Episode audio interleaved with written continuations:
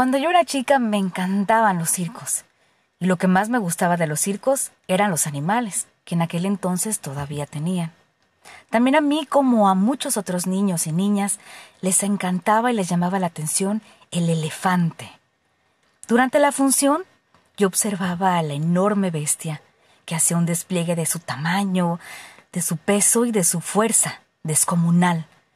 Pero después de su actuación y hasta un rato antes de volver al escenario, el elefante quedaba sujeto solamente por una cadena que se aprisionaba de una de sus patas, clavada a una pequeña estaca que estaba en el suelo. Sin embargo, esta estaca era solo un minúsculo pedazo de madera, comparado con el majestuoso elefante, y estaba apenas enterrado unos centímetros en la tierra. Y aunque la cadena era gruesa y poderosa, desde mi inocencia yo podía notar, y me parecía muy obvio, que ese animal era capaz de arrancar un árbol de cuajo con su propia fuerza, y podría, con facilidad, arrancar la estaca y huir. El misterio era evidente. ¿Qué lo mantenía entonces? ¿Por qué no huye? Cuando tenía cinco o seis años, yo todavía confiaba en la sabiduría de los grandes. Entonces fue cuando pregunté a algún maestro o a algún familiar. No recuerdo bien, pero simplemente quería resolver el misterio del elefante. Alguno de ellos me explicó que el elefante no se escapaba porque estaba amaestrado.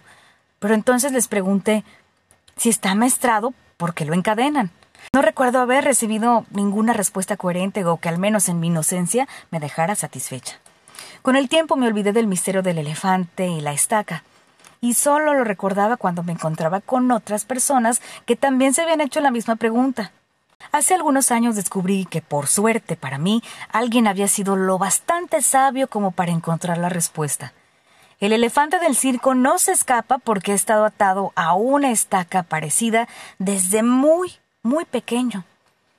En ese momento cerré los ojos y me imaginé al pequeño recién nacido sujeto a esa estaca, Estoy segura de que en aquel momento el elefantito empujó, tiró, sudó, tratando de soltarse. Y a pesar de todo su esfuerzo, no lo logró. La estaca era ciertamente muy fuerte para él.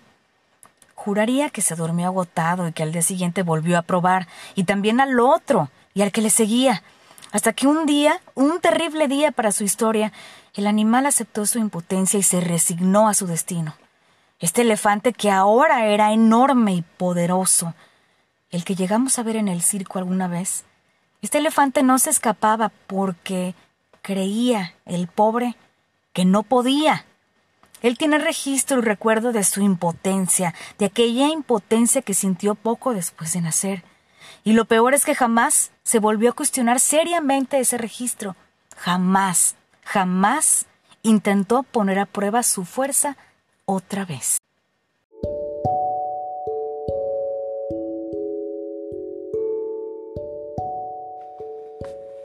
Lo que me queda muy claro es que en este momento somos mucho más fuertes que en cualquier otro momento de nuestra vida.